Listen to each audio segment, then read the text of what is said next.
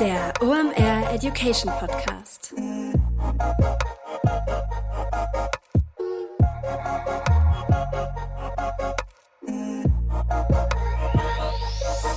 Moin Moin aus Hamburg, es ist wieder Montag und es heißt wieder OMR Education. Mein Name ist Rolf Herrmann, ich bin der Chefredakteur der OMR Reports und heute geht es um Content Marketing mit einem ganz besonderen Gast und zwar Maggie Müs von Claneo ist heute da. Heute geht es bei uns um Content Marketing und eine spannende Content-Empfehlung habe ich heute für euch und die kommt von GoDaddy beziehungsweise von deren neuen Podcast. Der läuft unter dem Hashtag GoTeam, bau dein Business und der Host von diesem Podcast ist kein geringerer als mein Chef Philipp Westermeier. Der Name von dem Podcast ist dabei Programm. Philipp interviewt da spannende Gründerinnen und Gründer und fragt sie einfach mal nach ihrem Erfolgsrezept. Das heißt, die erklären eben mal, wie sie eigentlich so erfolgreich geworden sind, wie sie ihr Business gebaut haben und worauf man achten muss. Dabei kann man eine ganze Menge mitnehmen. Ähm, nicht nur auch, wenn man selber gründet, sondern auch tatsächlich mal für seinen eigenen Arbeitsalltag. Acht Folgen sind da geplant, zwei sind schon draußen und zwar war schon der Gründer von Forrest Gump, Thomas Krämer, zu Gast und die habe ich sehr groß abgefeiert, die Podcast-Episode. Ähm, einer der Köpfe hinter Radio Nukular, Christian Günd war da. Die kann ich nur empfehlen, euch anzuhören und auch die aktuelle Episode, die heute gerade erschienen ist. Da ist nämlich Paul Pizzinini zu Gast und der ist der Co-Founder von Camper Boys. Was machen die? Die bauen klimaneutrale Camper. Also hört da doch einfach mal rein. Wo findet ihr den Podcast? Überall da, wo es Podcasts gibt. Einfach nach Go Team, bau dein Business suchen, dann findet ihr den. Und wenn ihr euch das Video dazu angucken wollt, denn das Ganze gibt es auch als Videopodcast, das findet ihr auf dem Blog von GoDaddy und den findet ihr unter godaddy.com slash blog und da könnt ihr euch dann auch das Ganze nochmal als Video anschauen.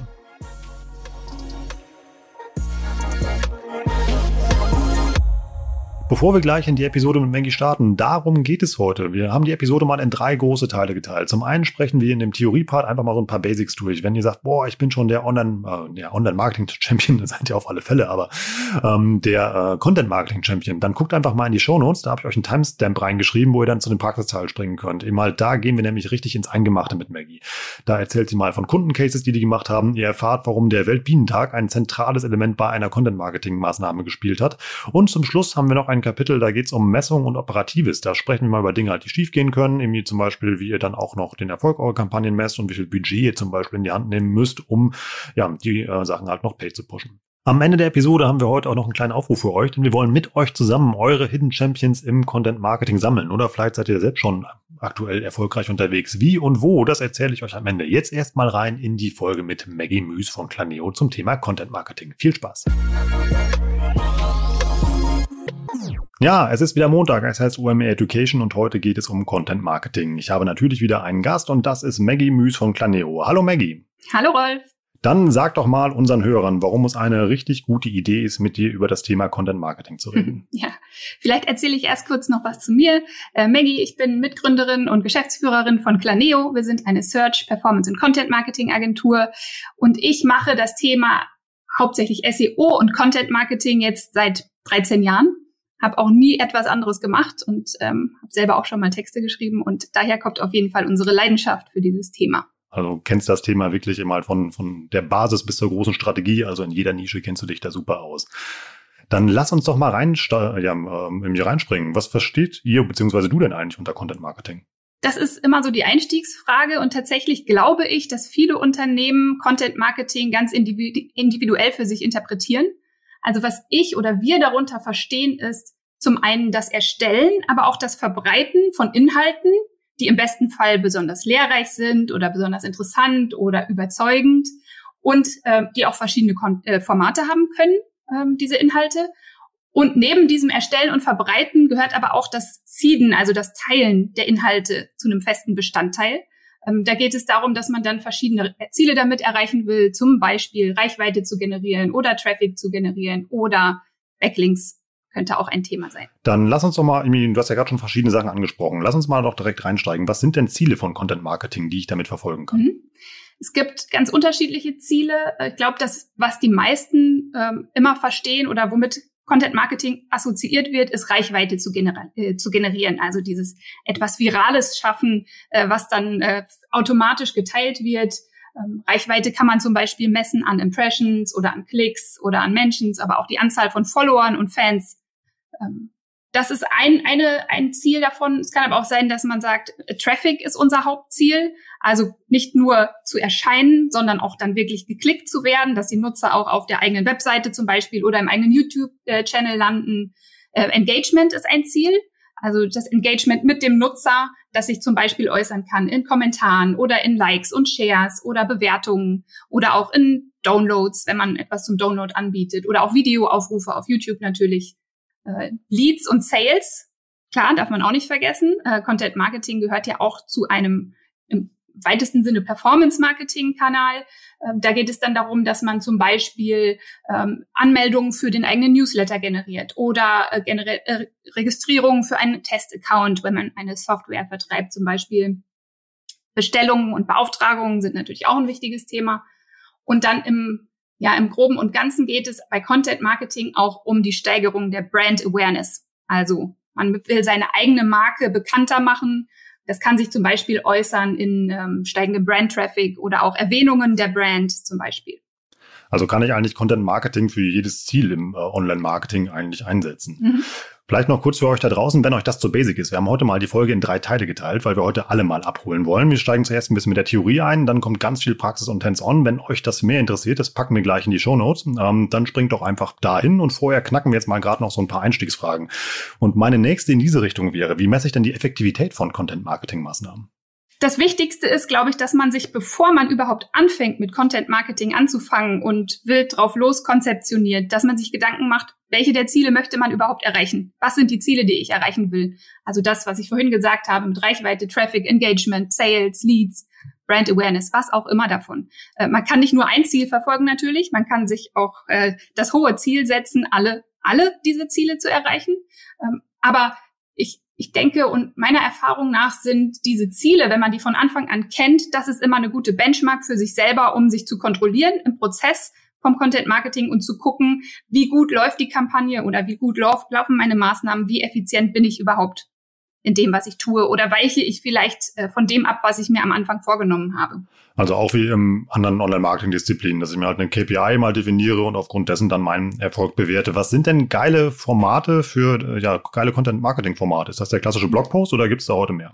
da gibt es tatsächlich mehr. Ein Blogpost gehört auch dazu, klar, auf jeden Fall.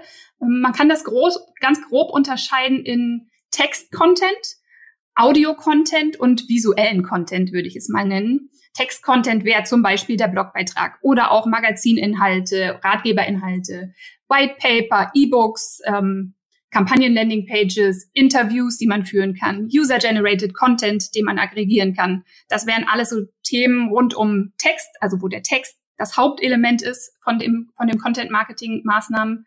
Audioformate wären ein Podcast zum Beispiel, äh, wäre ein Audioformat, Videos generell, Webin Webinare, Konferenzen äh, würde ich jetzt auch mal dazu zählen als Audioformate. Visuelle Formate ist, glaube ich, das bekannteste, die Infografik, was man, äh, was schon häufig eingesetzt wird im Content Marketing. Äh, Bilder, Fotos. Man kann aber auch Spiele äh, sich programmieren und das auch als Content Marketing vertreiben. Wo sind denn die Stärken von Content Marketing gegenüber anderen Disziplinen im Online-Marketing? Ja, da habe ich, ähm, da muss man, musste ich tatsächlich ein bisschen überlegen, wie man das am besten zusammenfasst. Für mich ganz persönlich ist es so, dass ich sage, Content Marketing vereint für mich die besten Eigenschaften aus vielen verschiedenen Online-Marketing-Kanälen. Also zum einen kann das SEO sein. Ja. Für S vom SEO ähm, brauchen wir auf jeden Fall die technischen Grundlagen oder SEO muss ein Teilbereich sein von Content Marketing, weil wir die technischen Grundlagen brauchen, die Optimierung des Contents und wir wollen sicherstellen, dass die Inhalte gefunden werden von Suchmaschinen. Wir wollen aber auch zum Beispiel die Webseite generell stärken durch Backlinks unter anderem. Ähm, Social Media und PR kann man dann sehr gut noch als weitere Kanäle mit dazu nehmen, einfach um sicherzustellen, dass man diese Reichweite erreicht, die man im Content Marketing ja gerne erzielen möchte. Also die Inhalte zu teilen und dann auch Reichweite dazu, dafür zu generieren. Und dann als ähm, Paid Advertising würde ich auch auf jeden Fall noch damit dazu zählen. Also zusätzlicher Einkauf von Reichweite, aber auch die Fokussierung auf die wirklich spitze Zielgruppe und auch das Sicherstellen, dass man am Ende zum Beispiel Leads und Sales erreicht und nicht nur irgendjemanden erreicht, sondern auch die Leute, die dann zum Kunden konvertieren können. Ja, und das ist für mich auf jeden Fall so Stärken und Chancen ähm, für das Content Marketing, dass man dort eine Disziplin hat, wo man die Vorteile von mehreren verschiedenen Online-Marketing-Kanälen miteinander vereinen kann. Aber welchen Stellenwert nimmt denn Content Marketing allgemein im Online-Marketing ein? Ist das eine klassische SEO-Maßnahme, um organischen Traffic zu ziehen oder steckt da mehr dahinter? Ich glaube, so in den Anfängen von Content Marketing, und das ist schon ein paar Jahre her, war das tatsächlich so, dass das Thema Content Marketing hauptsächlich im SEO angesiedelt war. Ähm, das liegt vielleicht damit zusammen oder hängt damit zusammen, dass SEO ja schon immer für den Textinhalt auf der Webseite verantwortlich war. Also als SEO hast du dich immer schon darum gekümmert, dass der Text auf der Webseite gut optimiert ist, dass er auffindbar ist ähm, und um solche Themen. Und ich glaube, dass deshalb hat Content Marketing schon eher im SEO-Bereich angefangen, aber mittlerweile ist das, glaube ich, bei, bei vielen Unternehmen, zumindest meine, das ist meine Sichtweise darauf und meine Erfahrungswerte, ist es angekommen, dass man das nicht nur in diesem einen Kanal belassen darf, sondern dass es ein Zusammenspiel sein muss, ähm, dass es durchaus Sinn macht, mit dem Social Media Team da zu sprechen, äh, weil man den Content, den man dort kreiert hat, zum Beispiel für die Webseite, ja auch verwenden kann für Social Media. Natürlich nicht in dem ganzen Umfang. Ich kann nicht einen riesengroßen Text auf Social Media posten, aber man kann anteasern, was man dann vielleicht auf der Webseite findet und darüber berichten. Ähm, genau. Und deshalb ist es ähm, war es schon früher eher im SEO angesiedelt, aber mittlerweile bei den Unternehmen, die Content Marketing erfolgreich umsetzen, ist es ein Kanal, der eigentlich zwischen den verschiedenen äh, Kanälen, Online, Online-Marketing-Kanälen sitzt und wo auch im besten Fall alle wissen, wie wichtig diese Maßnahmen sein können für den Erfolg. Dann lass uns mal irgendwie direkt einsteigen in den Praxispart. Du hast mir ja gesagt, das ist ein großer Fehler im Content Marketing, wenn ich Content Marketing nur aus Brand-Sicht betreibe. Warum ist das so? Ja, das ist tatsächlich so, ähm, weil wenn man eine Content Marketing Maßnahme oder Kampagnen ähm, nur aus Brand-Sicht betreibt, vergisst man oder nutzt man einfach diese zusätzlichen Chancen, die man hat, nicht, die man also wenn man das aus reiner Brand-Sicht betreibt, könnte man ja sagen, das einzige Ziel, was wir haben, ist Reichweite zum Beispiel oder dass über uns berichtet wird als Marke oder dass wir bekannter werden. Das ist aber Brand Awareness an sich ist insgesamt sehr, sehr schwierig zu messen. Man kann nicht genau beweisen, warum wird eine Marke jetzt bekannter. Vermutlich machen sie nicht nur Content Marketing, sondern machen auch TV-Werbung und Printwerbung und andere Werbung so dass es dann sehr, sehr schwierig ist nachzuweisen, das hat uns diese Maßnahme, Content Marketing, Marketing Maßnahme genau gebracht für die Marke, für die Markenwahrnehmung. Ähm, und wenn man das nur rein aus Branding-Sicht macht, vergisst man einfach diese zusätzlichen ja, KPIs, auf die man sich noch konzentrieren kann und die auch meiner Erfahrung nach viel besser messbar sind. Wie zum Beispiel, wenn man sagt, man möchte auch organische Rankings generieren, das kann man gut messen. Man möchte Backlinks generieren dadurch. Äh, man möchte Engagement erfassen und nicht gucken, wie viele Seiten auf, äh, ähm, wie viele Kommentare, Videoaufrufe und so weiter gibt es. Ähm, genau. Und das ist alles das, was man eigentlich ja verpasst, wenn man nur aus reiner Branding-Sicht Content Marketing betreibt. Dann lass uns doch mal in so einen typischen Content-Marketing-Prozess einsteigen. Was du mir eben alles erzählt hast, das klingt, als würde man dafür sehr viel Struktur brauchen, weil sehr viele Elemente dafür vorhanden sein müssen. Wie sieht das aus? Ja, genau, du hast recht. Es ist auf jeden Fall ein Prozess. Man muss sich am Anfang, wenn man Content-Marketing machen will, sollte man sich schon sehr viel Zeit dafür nehmen, auch ein Konzept zu erstellen. Da geht es zum einen darum, am Anfang schon zu wissen, was soll das Ergebnis sein, welche Ziele möchte ich erreichen. Am Anfang muss man aber auch sehr viel Datenanalyse betreiben, also Datenanalyse, Recherche, auswerten, genau abwägen, ähm, bevor man anfängt zu konzeptionieren, also zu erstellen, ein Format auszuwählen, zum Beispiel äh, für das Content Marketing. Dann als nächstes geht's in die Produktion. Das ist auch wichtig. Da muss man sich auch Zeit für nehmen und genau gucken, wie kann man das äh, machen, was braucht man dafür, wie schafft man es da, das hochwertig äh, zu gestalten zum Beispiel. Ähm, dann kommt die Distribution, also das Seeding, nachdem die Maßnahme, nehmen wir an, es ist eine Infografik, äh, fertig ist, wollen wir ja nicht, dass sie alleine irgendwo autark in, der, in den Weiten des Internets äh, rumschwebt, sondern wir wollen ja auch, dass es gefunden wird. Das heißt, da muss man sich schon ähm, auch im Vorfeld schon überlegt haben, über welche Kanäle seede ich das, äh, durch welche Maßnahmen, was will ich auch damit erreichen. Und ganz am Ende steht dann natürlich auch die Erfolgsmessung und das Controlling, äh, zu gucken, was hat es gebracht, wo bin ich aktuell und es kann auch durchaus sein, dass man sieht, dass die Maßnahmen noch nicht die Erfolge gebracht haben, die man verfolgt hat, die Ziele sind noch nicht erreicht, dass man dann nochmal überlegen muss, wie schaffe ich es jetzt, nochmal zwei Schritte zurückzugehen, vielleicht nochmal in die, in die Produktion zu gehen, nochmal Themen nachzuändern, auf aktuellere Themen noch einzugehen, eben um dann, zu schaffen, dass man am Ende seine Ziele erreicht. Das klingt für mich so, als würde das auch sehr lange dauern. Also dass das anders ist wie bei einer Facebook-Kampagne beispielsweise. Ich schalte eine Ad, drücke auf Play, warte 24 Stunden und gucke, was es gebracht hat. Ja, definitiv. Auf jeden Fall ist Content Marketing nichts, was man schnell machen kann und wo man auch schnell die Ergebnisse sieht. Ähm, da hat man wieder ein paar Parallelen dann vielleicht zum SEO, da ist es ja auch ähnlich. Ähm, es kann, je nachdem, nach der Größe der Kampagne, kann es ein paar Monate dauern, bis man dann die Ergebnisse bekommt. Und nehme an, man muss dann nochmal eine Feedback-Schleife drehen und nochmal nachbessern, kann sich so etwas äh, Content Marketing auch schon ziemlich lang hinziehen. Wie finde ich denn gute Marketingideen? Also ich glaube, es ist ähm, ja relativ schwierig halt für Unternehmen, sich wirklich in den Nutzer rein zu versetzen. Also ansonsten überlegt man ja immer, wie präsentiere ich am besten meine Produkte. Nehmen wir mal an, ich bin Schraubenhersteller, dann würde ich sagen, hier, ich habe richtig tolle Schrauben, kauf die hier, aber das ist ja kein gutes Content Marketing, oder? Nee, also klar, eine Produktseite ist ja auch Content und im weitesten Sinne schon auch Content Marketing, aber wenn wir von Content Marketing sprechen, reden wir ja eher von anderen Themen und nicht unbedingt Produktseiten. Ähm, um gute Ideen zu finden fürs Content Marketing, muss das eine gute Mischung sein aus Datenrecherche und Kreativität. Also der Anfang sollte immer die Datenanalyse, Datenrecherche sein. Wir müssen verstehen, wer ist die, die Zielgruppe, die wir erreichen wollen mit den Maßnahmen oder der Kampagne, die wir machen. Wir müssen wissen, was interessiert diese Zielgruppe? Was beschäftigt sie? Was für Probleme, was für Themen, was für Fragen haben sie? Äh, wer ist das auch? Vielleicht, äh, wo leben sie nur in einer bestimmten Region äh, in Deutschland oder weltweit? Ähm, ja, was treibt sie rum? Das ist das Erste, was wir verstehen müssen ähm, und recherchieren müssen. Dann ist es auch immer wichtig, das aktuelle Weltgeschehen im Auge zu behalten.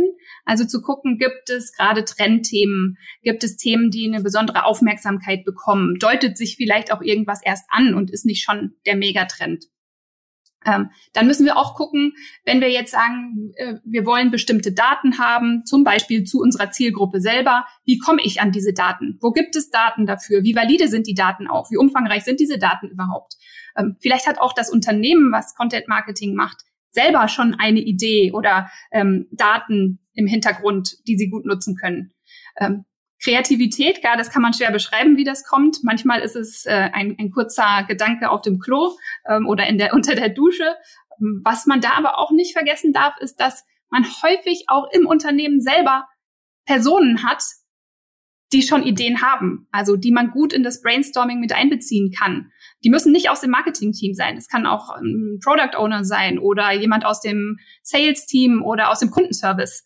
Ähm, Kundenservice versteht natürlich auch die Zielgruppe relativ gut. Ähm, genau.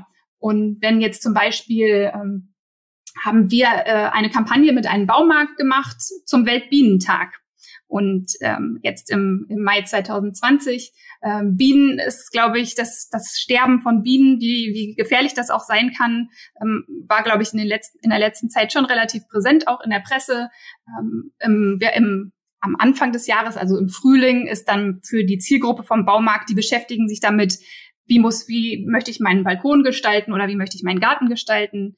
Und da haben wir einen Test gemacht äh, auf einer Landingpage, wie bienenfreundlich ist mein Balkon beziehungsweise mein Garten. Den konnte man dann ausfüllen und hat dann direkt auch Maßnahmen und To-Dos bekommen, wie man seinen Garten oder seinen Balkon noch bienenfreundlicher machen kann. Und das ist so etwas, wo ich sagen würde, da hat die, hat man das gut, die, die Content-Marketing-Kampagne hat gut auf die Zielgruppe und deren aktuelle Bedürfnisse getroffen.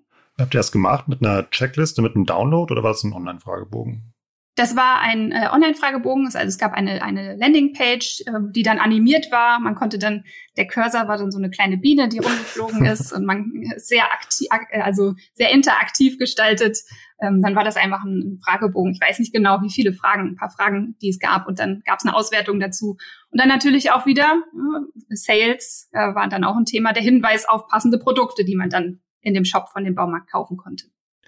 Also Zusammenarbeit auch innerhalb des Unternehmens ist dabei ganz wichtig, also dass man über die Abteilungsgrenzen hinausschaut und da einfach ja Wissen teilt. Ja, ja, auf jeden Fall, genau. Also ich glaube, ja, die besten Ideen kommen nicht immer nur aus dem Marketing-Team, weil ähm, oder wenn wenn man sich jetzt jemand hinsetzt und sagt, du musst jetzt kreativ sein, wir brauchen jetzt eine Idee von dir, sondern äh, wir machen bei uns im Unternehmen in der Agentur machen wir sehr gerne Brainstorming-Sessions. Ähm, die können mal ganz kurz sein, wenn einer dann schon einen guten Gedanken hat, aber das kann sich auch Tage hinziehen, äh, wo man dann auch nochmal mit dem Kunden immer wieder Feedback-Schleifen hat und nachjustiert, um dann am Ende die perfekte Idee zu haben. Ja, ist bei den Covern von unser Report sehr ähnlich. Also entweder haben wir, zack, die Idee und dann steht das Ding oder wir denken halt tagelang mhm. drauf rum, was man immer halt vorne drauf machen kann. Das war bei euren SEO-Reports irgendwie, äh, ja, irgendwie, das ging da sehr schnell, ja. ähm, du hast eben sehr viele Kanäle angesprochen, wo man ähm, mhm. die, ähm, ja, wo man Informationen herbekommen kann, um solche Ideen oder auch Daten immer halt irgendwie ähm, herzubekommen, um Content-Marketing-Ideen zu bekommen. Kannst du zu dem Seeding-Prozess mal noch was erzählen? Ja, zum Seeding, ähm, da kann man eigentlich auf die komplette Palette von allen äh, Medientypen, sage ich mal, also Paid, Owned, Earned Media, kann man zugreifen. Es hängt immer auch von den Zielen ab. Klar, also wenn ich jetzt ähm, eine Reichweite-Thema habe, muss ich natürlich auch gucken, dass ich Kanäle wähle, über die ich auch eine Reichweite generieren kann. Wenn ich jetzt mein Social Media, ähm, mein Facebook oder Instagram Account nur 200 Follower hat, dann ist das wahrscheinlich nicht der richtige Kanal, über den ich dann die große Reichweite generieren kann. Ähm, aber ansonsten im Paid Media, äh, klar, Google Ads, Social Media Ads, ähm, Owned Media und die Unternehmenswebseite an sich ist dort sehr, sehr wichtig, wird auch häufig etwas vernachlässigt, muss man sagen. Also wenn ich eine große, geile Kampagne mache, dann muss die natürlich auf der Webseite auch präsent sein. Sie muss auch im eigenen Newsletter beworben werden oder auf den eigenen Social Media Profilen sollte man sie bewerben. Und Earned Media PR ist ein Thema. Ja, entweder wenn man eine eigene PR-Abteilung hat, sollte die natürlich auch dafür sorgen, dass Aufmerksamkeit dafür generiert wird für die, Mar äh, die Content-Marketing-Maßnahmen. Im SEO hilft natürlich auch immer, äh, organischen, kostenlosen Traffic äh, für die Landing-Pages zu generieren. Ja, und im besten Fall nutzt man natürlich alle Kanäle. Und manchmal braucht man auch ein bisschen Glück, das ist tatsächlich so. Äh, dann hat man vielleicht den einen richtigen äh, PR-Kollegen angesprochen, der dann in dem zum richtigen Zeitpunkt die richtigen Kontakte hatte. Das ist uns einmal passiert mit einer Kampagne tatsächlich, wo wir für einen äh, für einen Online-Shop für Autoteile eine Kampagne gemacht haben, die besten und die schlechtesten Städte für Autofahrer. Und da haben wir es tatsächlich auch in lokale Radiosender und ähm, Fernsehbeiträge geschafft. Also die, die Gewinnerstadt, die Stadt, die am besten geeignet ist für Auto, äh, für Autofahrer, hat dann eine, einen Fernsehbeitrag darüber gedreht mit Live-Befragung von Autofahrern. Das war sehr lustig. Das ist ja ein richtig cooler Effekt, der dadurch ausgelöst worden ist. Welche Stadt war das? Was würdest du denn schätzen, zumindest in welchem Land? Hast du eine Idee? In, meinst du Bundesland oder, oder äh, weltweit, weltweit. Weltweit, ähm, ja, die beste Autofahrerstadt ist natürlich Hamburg, da wir ja in Hamburg sitzen. nein, nein, nein. Das ist Calgary in Kanada. Da wäre ich in der Tat nicht drauf gekommen, aber es ist sehr krass, dass ihr damit Internet, ein internationales Presseecho ausgelöst habt mit der Geschichte. Ja, das war sehr interessant auf jeden Fall. Gucken wir mal, ob wir das finden und packen wir auch in die Shownotes, dann könnt ihr euch mal angucken, was passiert, wenn man gutes Content-Marketing macht, also welche Wellen das schlagen kann. Du, ähm, lass uns noch mal zur Themenfindung zurückkommen. Du hast ja eben gesagt, einmal, ähm, man sollte gucken, ähm, ja, zum Beispiel mal in seine Daten gucken, was gut läuft und was nicht so schlecht läuft. Macht es also Sinn, tatsächlich auf, ich sag mal, starke Kategorien zu setzen? Also wenn wir jetzt bei dem Baumarktbeispiel nochmal bleiben, wenn ich eh weiß, ich verkaufe äh, sehr gut im Bereich Gartenbaum, also dann da eher mit meinem Content Marketing zu starten, als zum Beispiel, wenn ich, ähm, ähm, ja, wenn ich Bauholz verkaufe, auch in meinem Baumarkt, das, das läuft nicht so gut, da anzusetzen, um das zu fördern. Ja, es, es hängt ein bisschen von den Zielen ab. Wenn du jetzt sagst, du willst Sales und äh, Sales oder Leads haben, dann macht es natürlich Sinn, sich auf ein Thema zu konzentrieren, was sehr eng an den eigenen Leistungen oder Produkten ist. Das auf jeden Fall. Ähm, man hat aber ja auch mal Themen, die jetzt vielleicht nicht so geeignet dafür sind. Dann kann man auch ein bisschen weitergehen aus dem Funnel, ein bisschen weiter weg vom, vom eigenen Produkt. Ähm, ja, letztendlich sind die Ziele, die man sich gesteckt hat, ausschlaggebend dafür, das richtige Thema zu finden. Also man muss sich fragen, was interessiert denn die potenziellen Kunden? Äh, wie viel Reichweite kann das Thema überhaupt generieren? Wie hoch ist denn das öffentliche Interesse an dem Thema? Oder auch welche aktuellen Ereignisse muss man vielleicht berücksichtigen? Da kommt einem ja auch gerne mal was dazwischen, äh, wie Corona zum Beispiel. Ähm, auch da hatten wir ein Beispiel mit einem Kunden, wo wir schon eine Kampagne gemacht haben für Handwerker. Also es ging wieder um das Handwerksthema. Ähm, es geht um einen Shop, äh, B2B-Fokus, also Kunden sind Handwerker und wir haben eine Kampagne gemacht ähm, zum regionalen Vergleich in der Dachregion von Hand, für Handwerker. Also welche Gehälter gibt es, wo sind die Gehaltsunterschiede am größten, Frauenanteil und so weiter.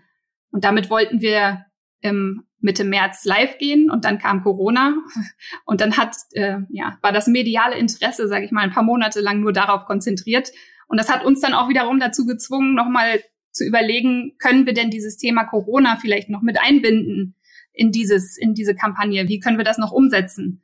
Und dann fängt man eigentlich wieder vorne an und muss wieder Datenrecherche machen und so weiter. Genau. Aber da gibt's auf jeden Fall bei der Themenfindung, die Ziele sind ausschlaggebend dafür und ein Produktbezug muss natürlich schon da sein, der kann aber auch ein bisschen entfernter sein vom eigenen, von den konkreten Produkten. Muss das immer so ein um, aktueller Auslöser sein oder kann ich da auch wie im SEO zum Beispiel sagen, ja, ich habe so Evergreen-Sachen oder Longtail-Sachen, die gut funktionieren und versuchen da anzusetzen?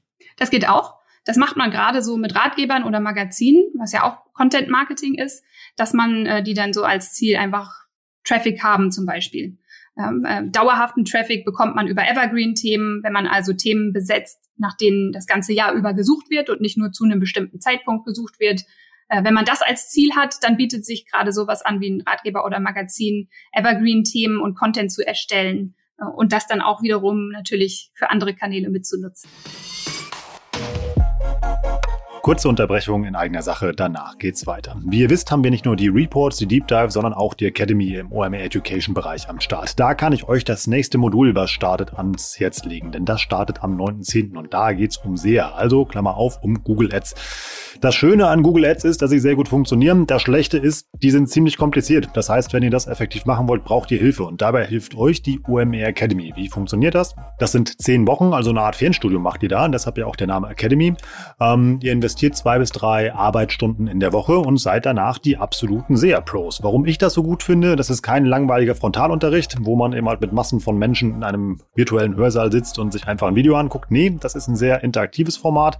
Ihr arbeitet da in kleinen Gruppen, lernt euch gegenseitig kennen, löst zusammen Aufgaben und ähm, ja, ihr arbeitet vor allem an eurer eigenen Kampagne. Das heißt eben mal, die Theorie sollt ihr im Anschluss direkt in die Praxis umsetzen, könnt dann den Experten Fragen stellen und ja, ihr optimiert dann eure eigene Kampagne, die dann nebenbei herläuft und die geht dann auch noch mit einem konkreten Arbeitsergebnis raus.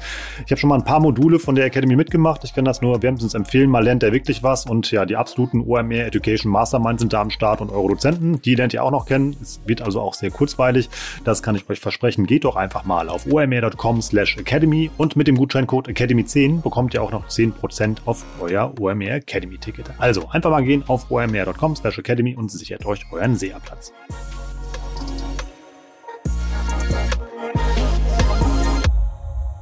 Du hast eben gesagt, ich muss rausfinden, was der Nutzer will. Hast du noch ein paar Tipps, wie ich das rauskriege?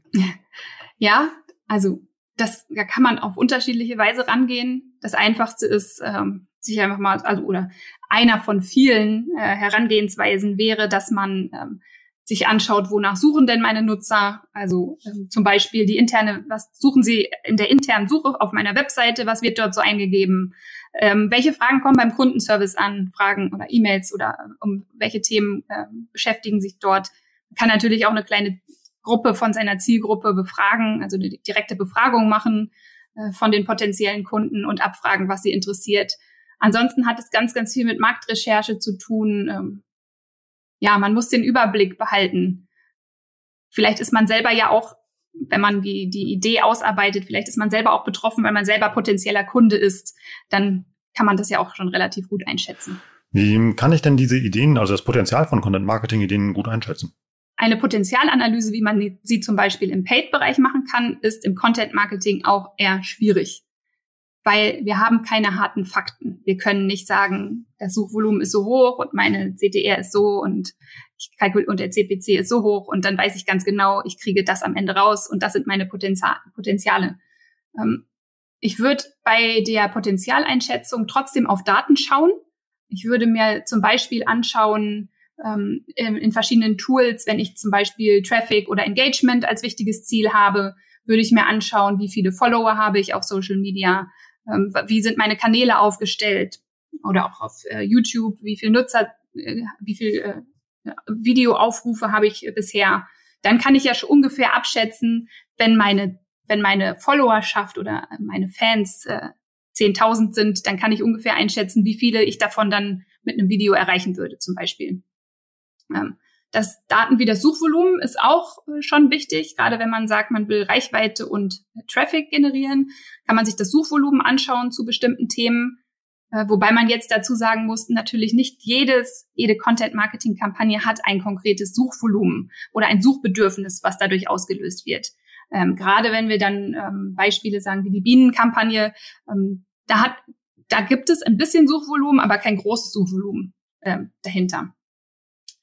Ähm, wenn man zum Beispiel jetzt sagt, Backlinks ist auch ein Ziel, was man haben kann, da kann man dann auch wieder gucken, wie das, wie hoch das Potenzial ist, indem man zum Beispiel ähm, sich anschaut, ähm, welches, welches Thema möchte ich bespielen, wie groß ist denn die oder wie viele Webseiten gibt es denn, die theoretisch auf mich verlinken können?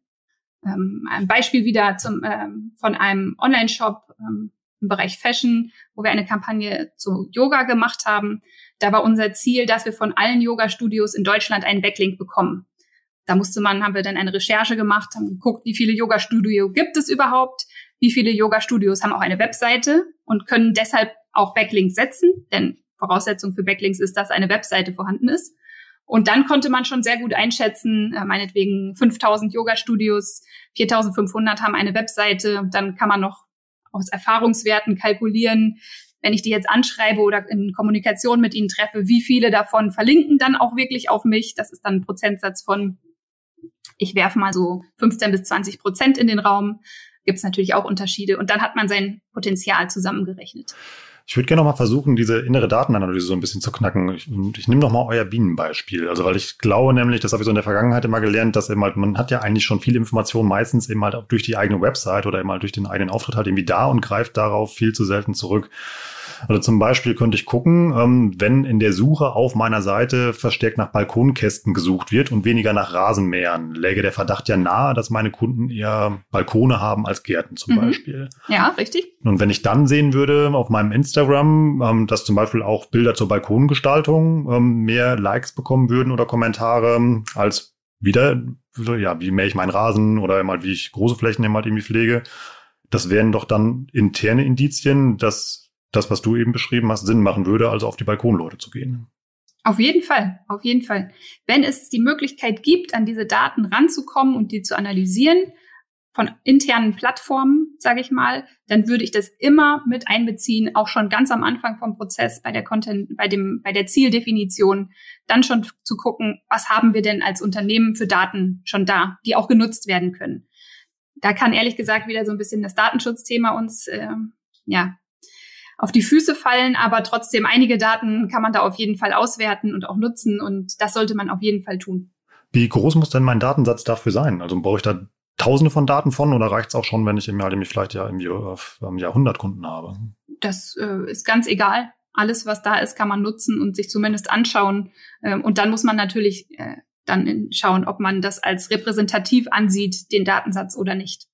Aber ich würde jetzt nicht sagen, man muss mindestens so viel Daten vorhanden haben. Okay, dann haben wir unsere Hausaufgaben gemacht und wollen ja jetzt in die Produktion einsteigen. Gibt es Unterschiede, wenn ich Content baue, wenn ähm, ich unterschiedliche Kampagnenziele habe? Ja, es gibt auf jeden Fall unterschiedliche Formate, äh, die man da äh, spielen kann äh, und die dann natürlich auch unterschiedlich aufgebaut sein müssen. Also es kann sein, dass es nur auf einer einzelnen Landingpage eine Kampagne gibt, zum Beispiel ein Spiel oder eine Infografik.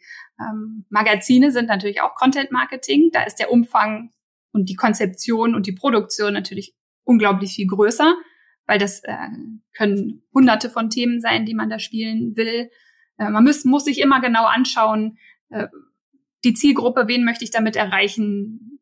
Will ich sie mit Text erreichen oder muss ich sie am besten mit Text erreichen oder brauche ich visuelle Reize äh, oder brauche ich Audio ähm, Reize für sie? Und äh, dementsprechend ist es ganz, ganz unterschiedlich, was man dort machen kann. Da gibt es gar keine festen Standards, sondern äh, man kann natürlich auch Content Marketing im Offline-Bereich machen. Man muss das gar nicht unbedingt nur auf einer Webseite machen oder in den Social-Media-Kanälen, sondern man kann das ja auch ähm, ja, außerhalb vom Internet machen.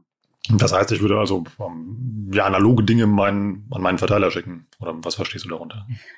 Also es, man kann zum Beispiel auch sagen, wenn man jetzt ein Online-Magazin erstellt hat, kann man auch sagen, man macht noch ein Printmagazin dazu. Das wäre dann auch im, weitesten Sinne Content-Marketing immer noch.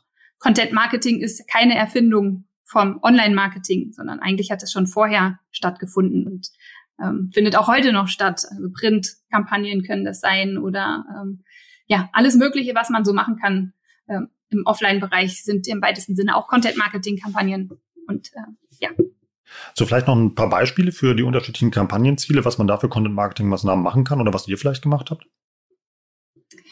Ja, lass mich mal überlegen. Genau, und so zum Bereich Reichweite und Traffic sind schon ähm, Magazine zum Teil, also gerade wenn es um Traffic geht, als Ziel Traffic ist eigentlich Magazine, Ratgeber, das sind die Themen, die man dann spielt.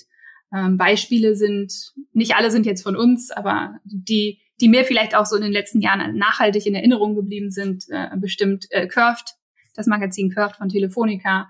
Ähm, Hornbach macht auch ganz viel äh, mit ihren Projekten als Baumarkt.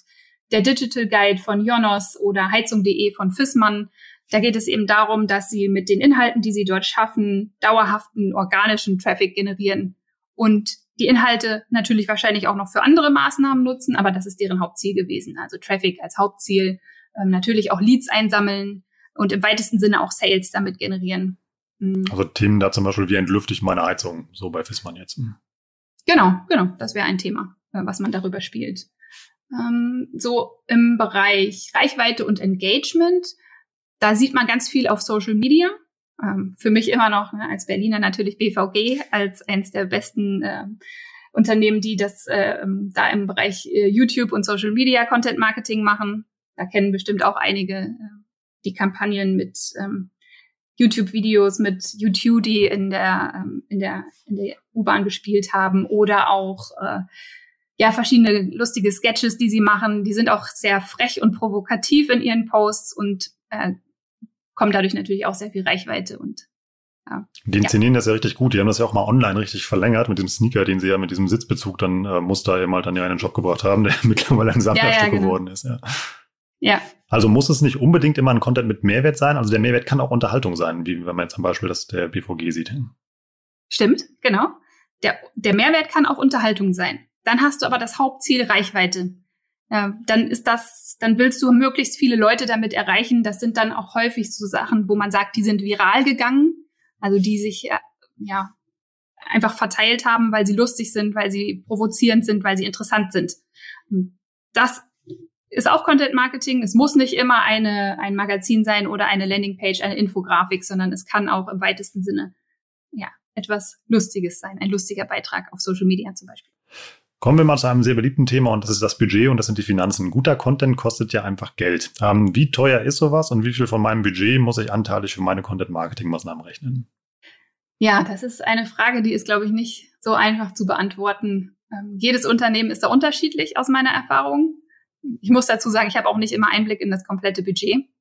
Ähm, man kann Kampagnen oder man kann Content Marketing mit Einzelkampagnen bestimmt schon im Bereich 2.000 bis 5.000 Euro umsetzen ähm, wenn man sich vorstellt, dass man ein ganzes Magazin betreibt, wo man dann und mitunter dann Redakteure natürlich dafür anstellen muss oder zumindest freie Redakteure beauftragt, äh, Texte zu schreiben. Ähm, das Magazin muss technisch betreut werden. Ähm, da ist man auf jeden Fall in deutliche höheren ähm, Zahlen. Aber man kann das nicht sagen, man muss mindestens so viel machen. Auch das hängt wieder, leider muss man auch dazu sagen, natürlich von den Zielen ab. Wenn man sich große Ziele setzt, muss man davon ausgehen, dass man auch dementsprechend viel Budget in die Hand nehmen muss. Ich muss das aber auch nachhaltig betreiben, oder? Also es bringt mir jetzt nichts, wenn ich einen guten Blogpost beispielsweise schreibe, mal der Mehrwert generiert, sondern ich muss das länger machen. Du kannst schon Kampagnen machen, die nur für einen bestimmten Zeitraum ähm, Aktualität haben, sage ich mal. Also das kann man schon machen.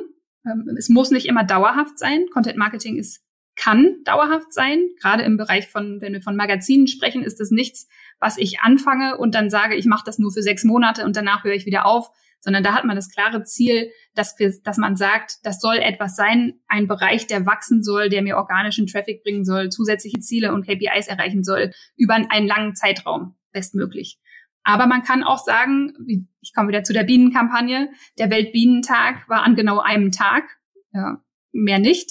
Das heißt, da war auch diese ganze Kampagne war auf dieses eine Ereignis abgezielt. Nächstes Jahr könnte man sie vielleicht nochmal wieder umarbeiten und nochmal neu aufbereiten. Aber eigentlich ist es nur ein zeitlich begrenztes Event gewesen oder Ereignis gewesen, auf das sich das bezogen hat. Dementsprechend war das auch nur eine kurzfristige Maßnahme, äh, die dann aber auch in dem, in dem kleinen Bereich, Zeitfenster, sagen wir mal drei Monate an Gültigkeit, er trotzdem auch viele äh, Ziele erreichen kann, ähm, viel Traffic bekommen kann, ähm, Sales generieren kann und so weiter. Aber mit sowas, da könnte ich ja dann auch ein ganz klares Budget für mich festlegen, indem ich sage, zum Beispiel, ich will x Leads erzielen, ein Lead darf mich so und so viel kosten und es ergäbe dann ja mein Kampagnenbudget. Ja, das kann man machen, ja, genau. Es ist aber nicht immer so einfach dann auch zu kontrollieren, weil gerade wenn man äh, davon ausgeht, dass wir das Seeding machen, äh, das Seeding, wir teilen die Inhalte und gehen davon aus, dass der so, dass die Inhalte so gut sind, dass sie weitergeteilt werden, dass sie, äh, dass wir darüber Traffic bekommen, äh, Backlinks bekommen, äh, Erwähnungen bekommen. Das ist etwas, was wirklich sehr schwierig steuerbar ist und wo man davon man kalkulieren kann, wie, wie der Erfolg sein wird, ein Prozentsatz von den Leuten zum Beispiel, die man, auf die man zugegangen ist, ähm, die man angeschrieben hat oder mit denen man kommuniziert hat. Aber es hängt von vielen Einflussfaktoren ab. Wenn dann zum Beispiel größere ähm, Ereignisse in der Welt passieren, die das ganze mediale Interesse monatelang nur auf ein Thema bündeln, dann ähm, hat man es in, dann wird man seine Ziele da auf jeden Fall nicht erreichen. Und ich bin mal gespannt, wie viele Leute jetzt schon den Weltbienentag gegoogelt haben, um rauszukriegen, wann der ist. Nächstes Jahr auch wieder im Mai, kann ich schon verraten. Ähm, lass uns, das hast du gerade eben mal schon ein bisschen angedeutet, eben mal, lass uns mal in das Reporting irgendwie reinspringen. Also quasi mal, wie misst man den Erfolg von solchen Maßnahmen? Also wie dokumentiert man das auch? Hm. Also es gibt ja verschiedene Bereiche. Ähm, Reichweite, Traffic, Engagement, Leads, Sale, Brand Awareness. Äh, bei Reichweite und Traffic geht es eben sowas um Impressions, Klicks, Anzahl Rankings, ähm, bei Engagement, Likes, Kommentare, Bewertungen und so weiter. Äh, man sollte sich im besten Fall ein eigenes Dashboard dafür bauen. Ähm, denn meiner Erfahrung nach gibt es oder wird sich gerne so am Anfang von den Kampagnen noch vorgenommen, wie sauber und sorgfältig alles getrackt wird, um genau zu gucken, welche Ziele man erreicht hat. Und dann aber doch im Laufe der Produktion und Konzeption wird, geht dieses Thema einmal ein bisschen verloren, ähm, weil auch einfach Probleme auftreten können, ähm, weil wir im Content Marketing auf verschiedene Tools, äh, auch auf Tools von verschiedenen Kanälen zugreifen müssen. Also es, was sehr, sehr häufig leider passiert, ist, dass sich dann im Laufe der Kampagne herausstellt, dass es Probleme beim Aufsetzen des, Tra des Trackings gibt, zum Beispiel. Man hat äh, eine Kampagnenseite mit einem Download-Button, da ist das E-Book, was man sich runterladen kann. Und dann stellt sich heraus, dass man diesen Download-Button Button nicht ähm, vertaggen kann und nicht tracken kann, wie oft er ge geklickt wurde, zum Beispiel. Das ist natürlich ja, eine Katastrophe für die Kampagne selber, wenn man das konzeptioniert und sagt, ich möchte damit so und so viele Downloads generieren und am Ende ist die Technologie im Weg und man kann es nicht messen, wie häufig das E-Book auch wirklich äh, runtergeladen wurde. Ähm, ja, also im, im besten Fall würde man oder muss man sich eigentlich ein, ein Dashboard aufbauen, wo man verschiedene Datenquellen zusammenlaufen lässt. Das kann über, da gibt es Tools für, die das machen können. Ähm, Kannst du ein paar nennen und vielleicht mal kurz erklären, wie man das benutzt ja. oder wie man das zusammenbaut? Genau, also Google Data Studio ist auf jeden Fall ein, ein äh, Tool, was man nutzen kann. Tabula ähm, kann man auch für sowas, äh, Quatsch, Tab Tableau natürlich. Ähm, Tabula ist was anderes. Ähm, da kann man, äh, äh, Tabula kann man auch dafür nutzen. Da muss man es schaffen, die Daten aus den unterschiedlichen Tools, auf die man zugreifen will, in einem Tool zu vereinen und sich eine Datenansicht zu schaffen. Ähm, auch da sollte man eigentlich am Anfang schon, wenn man anfängt, Content Marketing zu konzeptionieren und zu denken, muss man eigentlich gucken, kann denn, komme ich denn an alle Daten aus diesen Tools ran und bekomme ich sie auch vereint in einem gemeinsamen Dashboard? Ja, auch das ist für mich eigentlich der erst, einer der ersten Schritte, die man machen muss, wenn wir Content Marketing auch datengetrieben und erfolgsbasiert denken. Äh, weil ich kriege häufig die Frage, ja, wir haben jetzt hier eine tolle Landingpage und eine tolle Kampagne gemacht und wir haben sie gesiedet und was hat uns das denn jetzt gebracht? Und viel zu selten kann man diese, diese Frage aktuell noch richtig gut beantworten äh, und datenbasiert beantworten. Und deshalb sollte man da auch sehr genau gucken, äh, welche Datenquellen brauche ich, von welchen, aus welchen Tools möchte ich meine Daten bekommen, wie aggregiere ich diese Daten am Ende. Aber das ist ja ein wesentlicher Schritt auch in der Vorbereitung. Also, dass ich das eben halt konzipiere und vor allem ja auch irgendwie Mitarbeiter qualifiziere, dass sie das genau. können. Genau. Das ist alles etwas, was man, wenn man es richtig machen will, schon am Anfang festgelegt hat und genau weiß, was geht und was geht nicht. Und äh, wenn man dann zum Beispiel dann heraus schon am Anfang herausfindet, dass man den Download-Button nicht ähm, äh, vertaggen kann und nicht tracken kann, dann muss man sich vielleicht Alternativen dazu überlegen, wie man das trotzdem messen kann, wer jetzt äh, dieses E-Book runtergeladen hat und wer nicht. Welche Probleme können denn noch auftreten? Also das ist ja schon zwei angesprochen. Also einmal das, äh, das Corona-Beispiel von eben, dass ihr eine schöne Kampagne gebaut habt und dann ja kommt euch das Weltgeschehen dazwischen und zerschießt euch die Kampagne oder jetzt wie sowas, dass es einfach ein technisches Problem ist, dass ich halt nicht tracke oder tracken kann, immer halt mir auf diesen Button klickt. Was kann noch schiefgehen? Ähm, ja, generell kann einfach schiefgehen, dass, äh, dass die Kampagne nicht so gut funktioniert, wie man sie gedacht hat. Also man hat die Ziel, selbst wenn man alles richtig gemacht hat und die Zielgruppe gut analysiert hat, und die richtigen Kanäle zum Seeding gefunden hat, kann es am Ende trotzdem sein, dass sich niemand dafür interessiert und dass man seine, seine, seine Ziele nicht erreicht. Das äh, ist etwas, was man nicht vorher prognostizieren kann. Ähm, da muss noch nicht mal Corona dazwischen kommen. Das kann auch einfach sein, dass man den falschen Zeitpunkt erwischt hat oder den falschen Zeitpunkt zum Seeding erwischt hat oder in der Urlaubssaison oder was auch immer. Da kann einfach sehr viel passieren. Neben so technischen Problemen natürlich, äh, wie mit dem Tracking. Und da ist das Einzige, was man machen kann, ist sich reflektieren, nochmal gucken, was, wo muss man vielleicht nochmal nachjustieren, ähm, was kann man ändern, was kann man vielleicht noch besser machen und das dann einfach austesten. Und da sind wir ja eigentlich auch wieder bei den gleichen ja, Maßnahmen und Prozessen, wie man bei vielen anderen Online-Marketing-Kanälen eigentlich auch ist. Wenn etwas nicht funktioniert, muss man analysieren, warum es nicht funktioniert und es dann ausbessern und äh, testen, ob was anderes besser funktioniert. Kann man Dinge, die gut funktioniert haben, einfach nochmal machen? Also könntet ihr jetzt auch 2021 wieder was zum Weltbienentag machen oder ist das dann so ausgelutscht? Ich glaube schon, dass das mit einigen Themen geht. Gerade wenn man, äh, wenn man äh, ja so Themen hat, die äh, saisonal bedingt jedes Jahr immer wieder kommen. Also Weihnachten kommt ja auch jedes Jahr wieder oder äh, jedes Jahr gibt's eine Hochzeitssaison, äh, jedes Jahr ist Ostern und so weiter. Das kann man schon machen. Ähm, ich sehe das auch, dass das tatsächlich einige Unternehmen machen, wenn sie herausgefunden haben, äh, Kartenmacherei zum Beispiel hat immer einen Hochzeitsguide. Äh, jedes Jahr, also ich bin nicht involviert, aber ich glaube, jedes Jahr wird der nochmal ein bisschen neu äh, ausgestaltet, noch mal, geht nochmal ein bisschen besser auf die Bedürfnisse ein. Vielleicht bügelt auch das aus, was beim letzten Jahr nicht so gut funktioniert hat. Und äh, jedes Jahr gibt's wieder einen neuen Guide. Ähm, und das sind schon Themen, die man einfach immer wieder verwerten kann, wenn man merkt, das, Inter das Interesse ist da, das Thema passt gut zur Zielgruppe. Klar, warum sollte man das nicht nochmal dann verwerten? Aber ist ja eigentlich schon mal ein, guten, ein guter Tipp, wenn man selbst so seine Strategie oder seinen Plan aufsetzen möchte, dass man guckt eben mal, welche Tage kommen so, welche sind für einen relevant und wie schraubt man das zusammen. Es gibt ja so ein legendäres PDF, was durchs Internet geistert. Das sind irgendwie, weiß nicht, irgendwie tausend Ideen für Content und das sind einfach nur, glaube ich, so Jubiläums- und Feiertage halt in Excel-Tabelle ähm, oder als PDF, was man sich runterladen kann. Ähm, und ja, dann hat man tausend Ideen, wie man sein Content-Marketing machen kann. Ja, stimmt. Ähm, ja, ist das.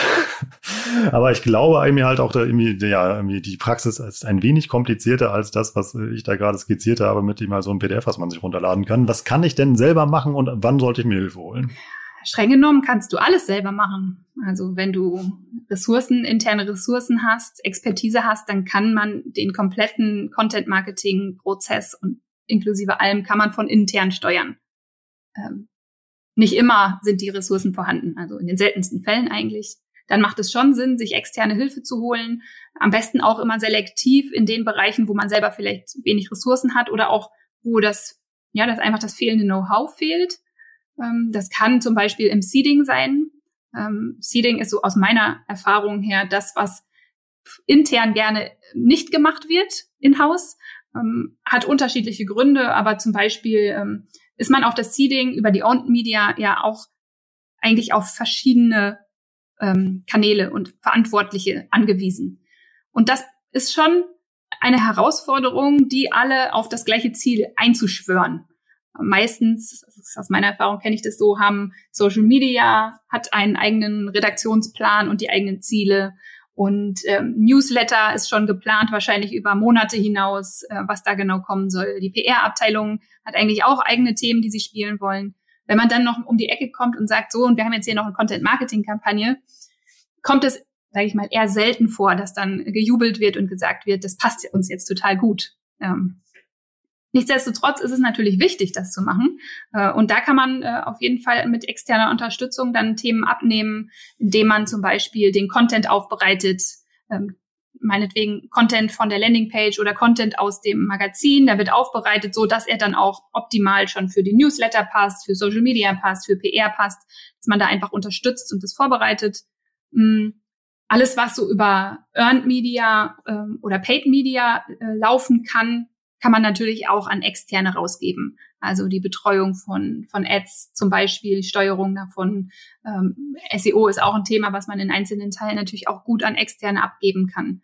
Ähm, genau. Also theoretisch kann man alles selber machen, aber man sollte sich schon ehrlich hinterfragen, ob das wirklich Sinn macht, das auch alles selber zu machen, ob man die die, die, die nötigen Ressourcen, das nötige Know-how dafür hat und ob man es auch schafft, alle Abteilungen hinter einem gleichen gemeinsamen Ziel zu vereinen.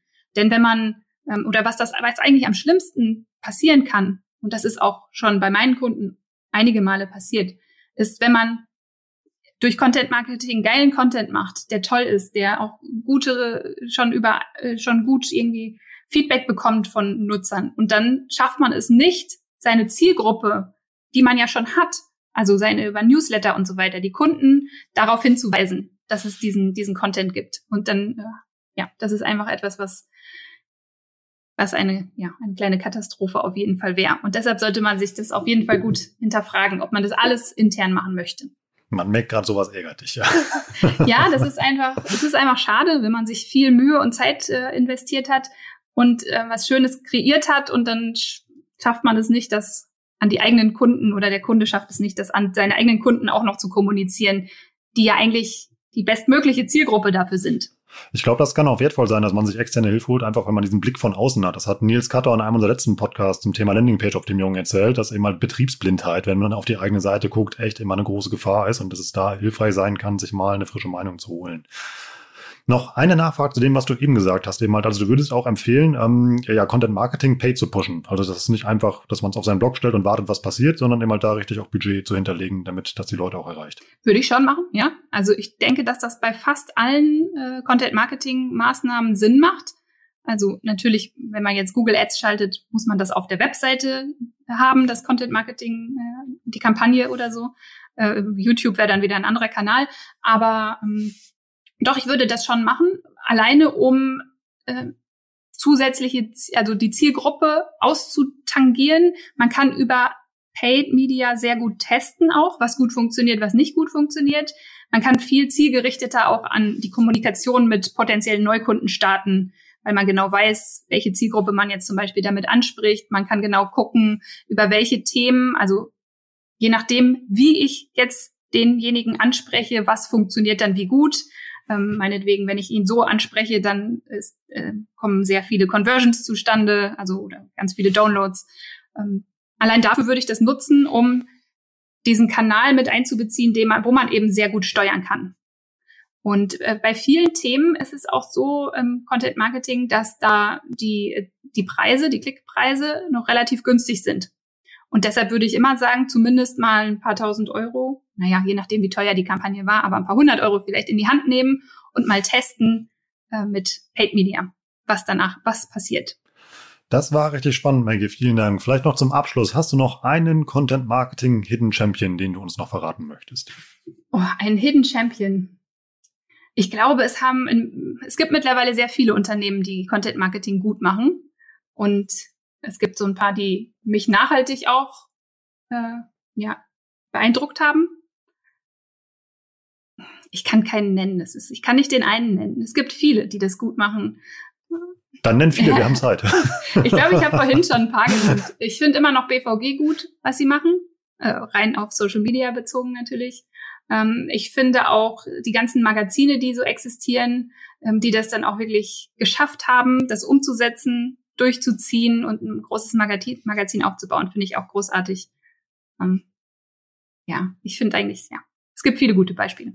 Dann lass uns das auch mit dem Aufruf verbinden. Ich habe nämlich auch einen sehr konkreten Case im Kopf, den ich auch gerne mit euch teilen möchte. Ich, ich teile diese Episode wieder über mein LinkedIn in der, on, äh, in der Digital Marketing Heads Gruppe auf LinkedIn und auch auf Facebook und haut einfach mal bitte unter den Post unter eure ja, Champions im Content Marketing. Dann haben wir nämlich zu dieser Episode auch noch irgendwie ganz viele inspirierende Beispiele für alle, an denen wir uns dann für unser Content Marketing orientieren können. Ähm, ja, schaut einfach mal auf den Plattformen gerne vorbei. Ich hau als nächstes eben mal dann auch mein Beispiel darunter und bin mal gespannt, was ihr dazu sagt. Ich sag vielen Dank, Maggie, für einen ja, spannenden Parforce-Ritt durch das Thema Content Marketing. Und ja, schicke Grüße nach Berlin, hier aus Hamburg. Tschüss, tschüss. Macht's gut, bis dann. Und das war wieder eine richtig spannende Episode. Ich hoffe, ihr habt daraus genauso viel mitgenommen wie ich auch. Bitte folgt dem Aufruf, den wir eben noch gestartet haben und teilt eure Hidden Champions im Content Marketing einfach auf äh, LinkedIn oder Facebook in den entsprechenden Gruppen, in den Digital Marketing Heads bei OMR oder kommt zum Beispiel bei mir auf meinem LinkedIn-Profil vorbei. Da versuchen wir das auch mal ein bisschen zu sehen. Und dann haben wir am Ende, ja, vielleicht eine ganz große Galerie von inspirierenden Beispielen beisammen. Ich bin gespannt. So, bevor wir Feierabend machen, noch der Hinweis auf Kollegen André Alpa. Der übernimmt in den nächsten Folgen wieder das Mikro und dafür brauche ich eure Fragen. Denn dieses Format könnt ihr aktiv mitgestalten, wie ihr wisst. Schickt mir dafür bitte eure Online-Marketing-Frage an report.omr.com und packt da einfach eure Online-Marketing-Frage rein und André Alpa wird sie vielleicht in einer der nächsten Episoden auf der Tonspur beantworten. Und wie immer gibt es als Bonus zu der tollen Antwort auf eure Online-Marketing-Frage noch einen OMR-Report eurer Wahl obendrauf, wenn es eure Frage in die Episode schafft. Die könnt ihr euch auch schon mal angucken unter omr.com slash report. Dort findet ihr alle OMR-Reports, die wir bisher geschrieben haben. Vielleicht ist da ja einer dabei, der euch interessiert. Und wie immer, der geheime Gutscheincode, für den ich immer Ärger bekomme, weil ich nochmal 10% extra raushaue, mit dem Gutscheincode Warenkorb bekommt ihr auch noch 10% auf euren OMR-Report, wenn ihr jetzt schon mal einen lesen wollt. Also einfach mal omr.com slash report auschecken und mit dem Gutscheincode Warenkorb gibt es auch noch 10%. Bis nächste Woche. Ich sage Tschüss aus Hamburg.